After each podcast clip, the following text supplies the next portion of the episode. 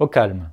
Mais toi, quand tu pries, retire-toi dans ta pièce la plus retirée, ferme la porte, et prie ton Père qui est présent dans le secret. L'ai-je bien fermé la porte De mon bureau, de ma voiture, de ma chambre, pour quelques minutes, le temps de lire ces mots sur l'écran? Que la porte se referme sur le bruit du dehors, sur toute agitation, qu'elle se referme aussi sur le passé et son goût parfois amer, qu'elle se ferme, juste un temps, sur l'avenir qui m'inquiète.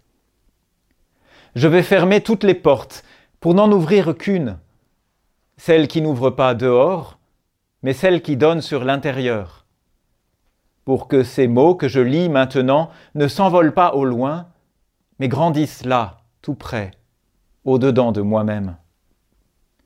J'ai tellement besoin qu'une parole vienne adoucir et éclairer mes jours.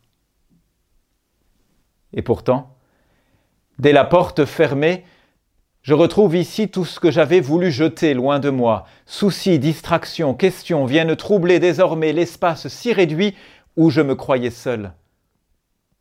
Puisque je ne peux pas me débarrasser de tout ce fatras, il faut au moins que je le dépose, ou plutôt qu'il repose, pour que je puisse me reposer.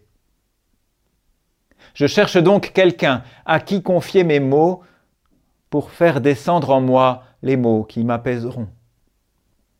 Je troquerai volontiers mes soucis, mes questions, mes idées contre un brin de silence. Y a-t-il quelqu'un ici qui accepte l'échange? Je le crois, même s'il est invisible.